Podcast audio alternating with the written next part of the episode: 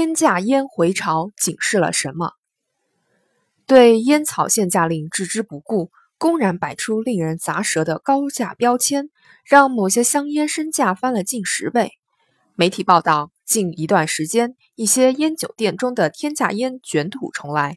作为观察社会风气的一面镜子，高档香烟的价格指数比较敏感，难免引发公众对作风问题可能反弹的回潮担忧。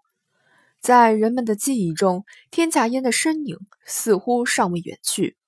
曾经，有的地方专门成立办公室采购名烟作为礼品，推荐名烟甚至被写入政府文件。有的单位每月仅招待用烟就要花销数万元，赠送烟票成为取代金钱的行贿手段。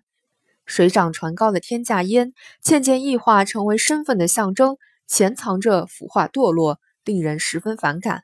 在反四风的背景下。随着禁烟、控烟、烟草限价等措施多管齐下，烟草市场开始回归理性，天价烟一度消失在我们的视野中。如今，高档烟重出江湖，让人不禁疑惑：法规与制度高压线之下，高价烟草何以敢如此狂野？难道享乐主义、奢靡之风还会春风吹又生？有人说，这是市场规律使然。中国拥有最大的奢侈品消费市场。巨大的高档烟草需求为烟草价格拔节生长提供了养料，也有人认为这是烟酒文化的体现。逢年过节递烟敬酒，价格越高越有面儿。正是在特供、限量版、专柜出口等噱头的诱惑下，不少人趋之若鹜，天价烟也就屡禁不止，愈演愈烈。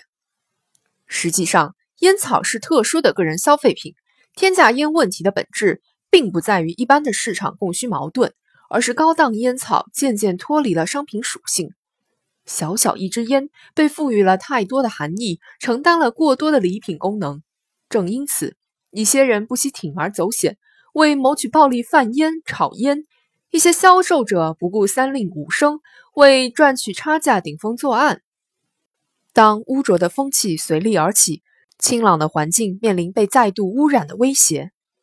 天价烟、天价月饼、天价手表等所代表的奢靡享乐思维，对相关产品价格的走高起到了推波助澜的作用。风气所及，将一些对自己放松要求的党员干部也裹挟其中。对权力的迷信和误解，对利益的考量和追逐，对纪律的无视和轻蔑，让这些人在推杯换盏中迷失自己，在半推半就中犯下错误。善除害者查其本，善理己者绝其源。归根结底，天价现象的回潮，为作风建设再一次敲响了警钟。实践证明，作风问题具有难以想象的顽固性，具有一抓就好转、一松就反弹的特点。如果不能一以贯之、久久为功，一些不良风气难免会反弹回潮。